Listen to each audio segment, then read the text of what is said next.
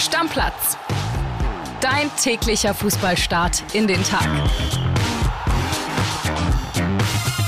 Moin liebe Stammis, neue Woche, neues Glück. Herzlich willkommen zur Montagsfolge von Stammplatz. Ich bin André Albers und bei mir ist auch heute Niklas Heising. Glück auf zusammen. Wir haben Lauf, ne? Zusammen jetzt? Schon, ja. Bist du bereit, über die Spiele von gestern zu sprechen? Immer, weißt du doch. Das erste Ding war, sagen wir mal, wie Kian Gaffrey sagen würde, der es von Peter Wenzel gelernt hat, nicht vergnügungssteuerpflichtig.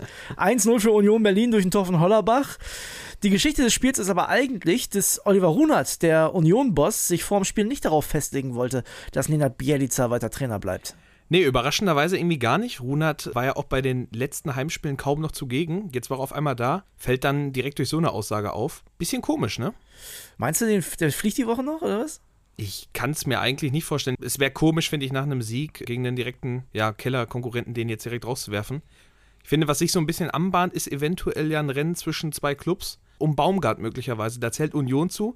Da zählt auch noch ein anderer Club aus der zweiten Liga zu, über den wir vielleicht später nochmal sprechen. Absolut. Der ist relativ weit im Norden Deutschlands. Ja, aber richtig. Ne, auch da gab es kein Erfolgserlebnis. Union, das muss man sagen, hat sich so ein bisschen Luft verschafft im Abstiegskampf und äh, ich möchte den Fans von den drei Clubs keine Angst machen, aber Darmstadt, Mainz und Köln hängen jetzt schon tüchtig hinterher. Ja, und man muss schon sagen, also wenn du mal punktemäßig guckst, die sind alle eigentlich so schlecht, dass die jetzt schon fast keine Hoffnung mehr haben dürften. Aber dadurch, dass es halt drei Clubs sind, hast du immer noch zumindest Platz 16 so als, ja, als Hoffnungsplatz, wo du dich theoretisch noch hin retten könntest. Und sofern muss man auch sagen, die Mainzer haben noch ein Spiel weniger. Da gibt es ja noch das Nachholspiel gegen Union. Das heißt, die haben von den dreien noch die beste Ausgangsposition. Aber wenn man sich das auch leistungsmäßig mal anschaut, auch wenn die Kölner jetzt einen Punkt in Wolfsburg geholt haben, ne?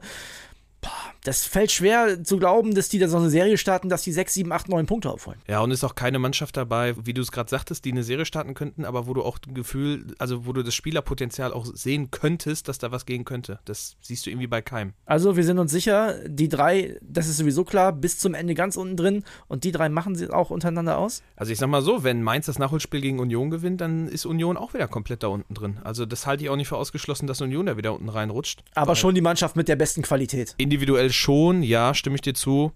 Trotzdem, individuelle Qualität entscheidet nicht mehr im Abstiegskampf. Also ich könnte es noch sehen, dass Union da unten wieder rein, reinratscht. Aber ja, mal sehen. Abstiegskampf davon ist der VfL Bochum in dieser Saison relativ weit entfernt. Da werden sich alle VfL-Stammis drüber freuen. Und ich weiß, normalerweise habe ich nicht recht in so einem Spiel. Aber ich habe Ergebnistipp 3-1 gemacht. Das Ding ist 3-1 ausgegangen für den BVB. Wir hören rein, Jörg Weiler war im Stadion, der hat Folgendes zu sagen. Ja, vielleicht sollte Borussia Dortmund ernsthafte Überlegungen anstellen, ob Trainer Edin Terzic nicht nur noch für die Rückrunde engagiert wird. Dann läuft es ja wieder wie geschnitten Brot bei Borussia Dortmund. Neun Punkte jetzt nach den Siegen in Darmstadt und in Köln. Dieses 3 zu 1 gegen den VfL Bochum. Aber es war wieder ein hartes Stück Arbeit, muss man sagen. Teilweise war es auch nicht gerade sehr ansehnlich, aber entscheidend sind natürlich die Punkte. Da hat man jetzt schon in den ersten drei Spielen neun auf RB Leipzig gut gemacht. Eine überragende Bilanz. Und dann hatte man einen Niklas Füllkrug, der alle drei Treffer erzielt hat. Und das ist das, was letztendlich zählt. Jetzt muss man noch in Heidenheim nachlegen und dann ist Borussia Dortmund eigentlich wieder in der Spur. Bis die Tage. Ja, Niklas, der BVB wieder in der Spur, auch dank Lücke. Der hat einfach mal auf Undaf geantwortet. Ne? Drei Tore Undaf, drei Tore Füllkrug. Das EM-Torschützenrennen ist eröffnet. Am Ende doch relativ souverän. Ja, muss man sagen. Also dein Tipp ist aufgegangen, meiner leider nicht. Ich hatte ja ein 1-1 getippt. Es sah auch phasenweise gut mit diesem Tipp aus, muss ich sagen, weil Bochum hat es wirklich gut gemacht.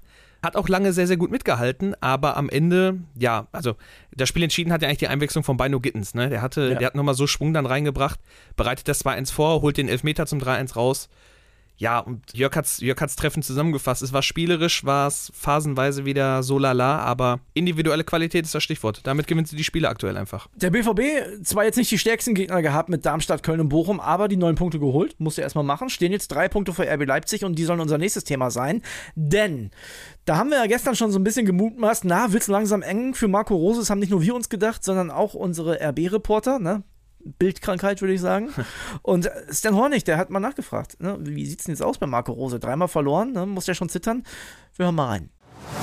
Hallo André, RB Leipzig steckt in der Krise. Drei Pleiten zum Jahresstart gab es in der Geschichte der Sachsen noch nie.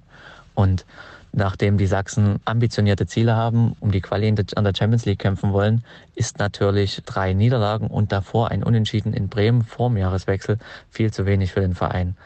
Ein kleiner Vergleich. 2021 im Dezember musste Trainer Jesse Marsch nach drei Niederlagen in der Bundesliga seinen Posten räumen.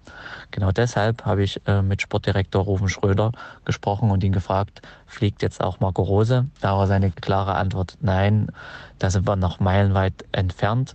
Sie werden mit Marco Rose weitermachen, zumindest am Sonntag gegen Union Berlin.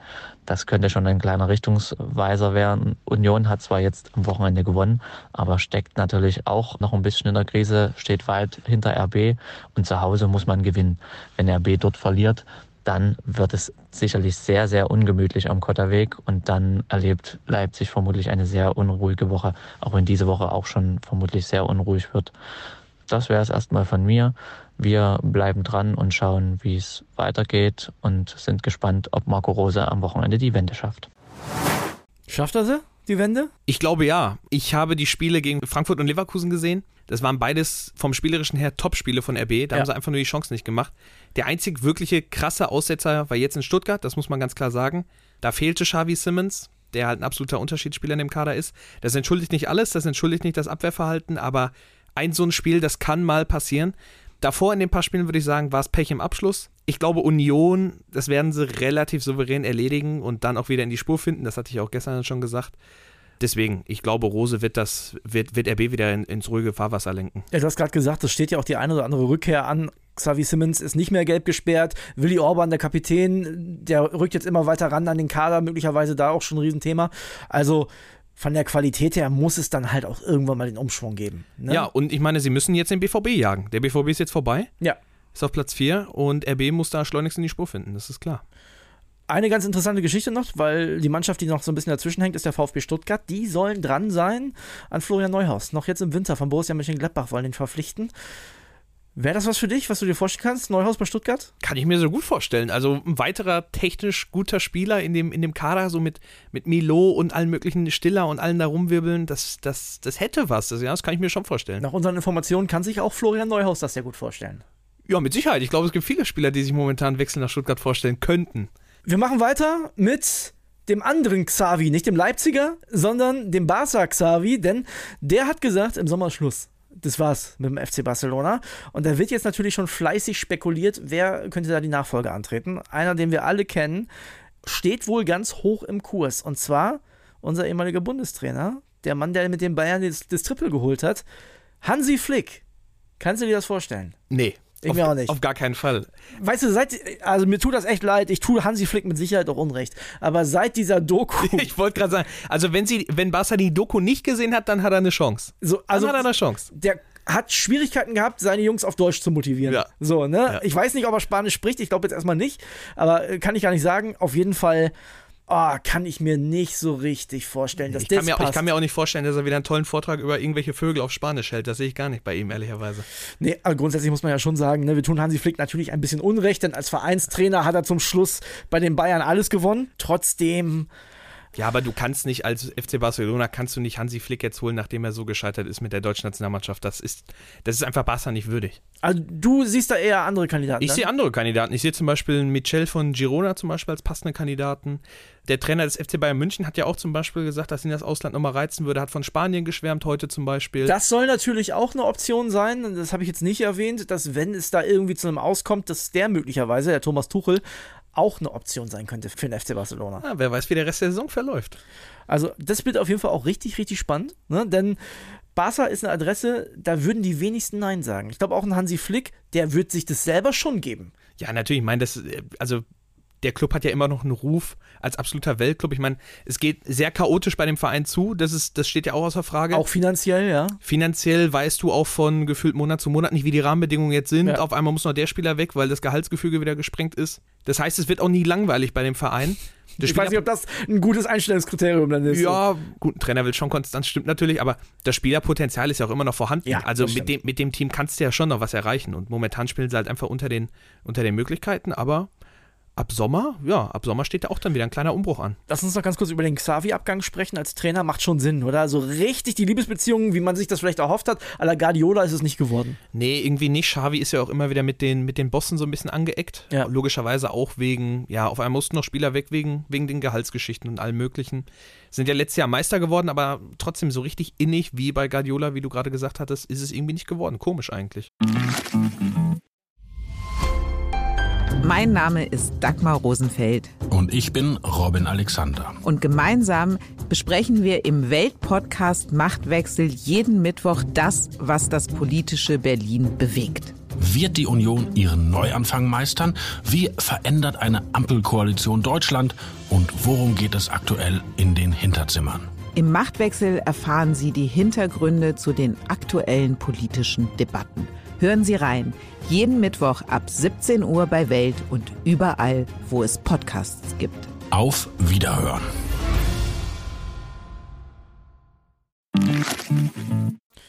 Und jetzt machen wir einen ganz großen Sprung aus Spanien, aus dem europäischen Spitzenfußball rein in die Niederungen des deutschen Fußballs. Zweite Liga. Willst du erst über Schalke reden? Willst du es heute machen? Müssen wir es? Wie lange hat euer Trainer noch? Also äh, ganz kurz für alle Stammis, die es nicht mitgekriegt haben, Schalke verliert auf dem Betzenberg in Kaiserslautern aus Schalke sich mit 1 zu 4. Das war ein Kracher. Es- Vor allem, weil Lautern auch nicht gut drauf war. Es, es war ein Desaster, ja. Ja. Also es war, ja, Schalke war für, für eine Viertelstunde ebenbürtig, würde ich mal sagen. Sonst war es ganz klar nur der FCK. Aber euer Trainer hat noch ein, zwei Niederlagen, meinst du, oder was? Ja, ich glaube, ein, zwei Niederlagen wird er noch kriegen. Man muss noch gucken, ob sich jetzt nochmal verstärkt wird mit ein paar Spielern. Und wenn vielleicht noch ein, zwei Neuzugänge kommen, dann wird Geratz nochmal, ja, ich würde mal schätzen, ein, zwei Spiele kriegen. Jetzt steht natürlich der absolute Knaller gegen Braunschweig zu Hause an. Das musst du gewinnen. Da gibt es Ja. eigentlich gar keinen, ja, gar keinen anderen Weg. Und äh, wenn er das verliert, kann ich mir auch schon vorstellen, wenn sie das 2-3-0 katastrophal zu Hause verlieren vor den eigenen Fans, dann wird es erstmal im Stadion richtig hitzig werden. Da kannst du von ausgehen. Und dann könnte es auch für ihn schon vorbei sein. Vorbei ist auch der Höhenflug der Hertha. Ich habe ja so ein bisschen gehofft, dass die vielleicht so eine Erfolgswelle reiten können in der Rückrunde und dann nochmal nach oben schielen, aber gab jetzt eine Pleite, 3-1, Wien Wiesbaden. Ja, da wird wahrscheinlich nach oben auch nicht mehr viel gehen. Nee, kann ich mir auch nicht vorstellen. Also, ähm, ja. Pal ist Pal, der ändert da auch nicht so viel dran. Marton Dardai stolpert da hinten immer noch rum bei der Hertha. Tut mir leid für ihn, aber ja, Pal setzt natürlich weiter auf ihn, ist ja klar. Nee, deswegen, ich kann mir bei Hertha auch nicht mehr viel vorstellen, dass da da oben was geht. Hätten sie einen guten Rückrundenstart jetzt hingelegt, hätte definitiv noch was gehen können, weil die Clubs da oben auch alle nicht zu konstant sind, aber so nicht. Kommen wir zu den beiden Hamburger Mannschaften. Erst der FC St. Pauli, die gewinnen auch in Düsseldorf, haben jetzt 39 Punkte, schon 5 vor Platz 4 vom HSV. Die sind einfach stark, die haben immer noch nicht verloren. 10 Siege, 9 Unentschieden, keine Niederlage. Ja, also so wie die marschieren, und ich meine, das war auch gegen Düsseldorf, war das, das war ein Topspiel. Also wirklich, Ja. wie du es dir vorstellen würdest. Hartl, bester Mann. Hartl, bester Mann, ja, die marschieren da einfach durch und ja, ich, du siehst auch nicht so richtig, äh, was die stoppen soll. Also selbst wenn Jackson Irvine irgendwie mal ein paar Wochen raus ist, also stört die nicht. Ist das ein Hürzeler Team? Ist das, ist das so eine, so eine Trainererfolgsgeschichte für dich? Muss ja sein. Ja. Also ich meine, weil das, also der Kader spielt ja auch schon recht lang so zusammen. Die haben jetzt auch nicht die unfassbar äh, Nee, krassen individuellen Also, Einzelspieler, genau. so, ne? Also es ist, es ist eine absolute Teamleistung, da sticht jetzt auch keiner mordsmäßig raus. Ja, aber seitdem Hürzeler halt da ist, ich meine, guck dir an, was der aus dem Team gemacht hat. Oder guck dir mal allein seinen Punkteschnitt an, seitdem er da ist. Also ist eine klare Trainergeschichte. Der andere Hamburger Club, äh, der könnte auch eine Trainergeschichte kriegen, vielleicht demnächst. Denn Tim Walter verliert mit dem HSV zu Hause gegen den KSC 3 zu 4 am Ende. Das hat man sich erstens in Hamburg anders vorgestellt und zweitens hat der natürlich jetzt nach diesen Aussagen vom Baumgart, dass er irgendwann mal gerne den HSV trainieren würde und so, der hat den schon im Nacken. Ja, ich meine, ich hatte es äh, vorhin ja gesagt, es wird wahrscheinlich ein Baumgart-Rennen geben zwischen Union und, H und dem HSV. Wer, ver- traut sich zuerst, den Trainer rauszuschmeißen? Wer, wer traut sich zuerst, wer verliert mehr, um den Trainer auch rausschmeißen zu können, um Baumgart holen zu können? Weil wir sind uns beide sicher, Baumgart würde beide Clubs, glaube ich, sofort machen. Ja, also kann ich mir auf jeden Fall gut vorstellen. Zur Union hat er ja einen sehr engen Draht. Ich weiß nicht, ob das immer so ganz gesund ist. Aber Hamburg, da- das hat sich jetzt schon mehrfach so angehört, als würde der quasi da jetzt heute Abend noch hinfahren. Ja, also es ist eine absolute Herzenssache. Ja, und beim HSV, die Defensive bleibt katastrophal. Ja. Also es, es gibt nur ein Team, Wahnsinn. was gegen den HSV kein Tor schießen konnte, das war Schalke. Dabei haben, die gar nicht, klar. dabei haben die gar nicht so übertrieben viele Gegentore mit 26. Aber trotzdem, die kriegen sie auch zum falschen Zeitpunkt. Ja, und es sind, es sind dann halt auch immer wieder dumme Sachen, Aussetzer, so Patzer. Gegen Karlsruhe war es ja auch wieder so. also Walter kriegt einfach keine Konstanz in diese Defensive rein. Und jetzt momentan Platz 4, Classic HSV. Die beiden Mannschaften, die noch vor sind, haben gegeneinander gespielt. Greuther Fürth gegen Kiel. Äh, Kiel auch total schlecht aus den Startlöchern gekommen. Die waren ja noch Tabellenführer zum Jahreswechsel.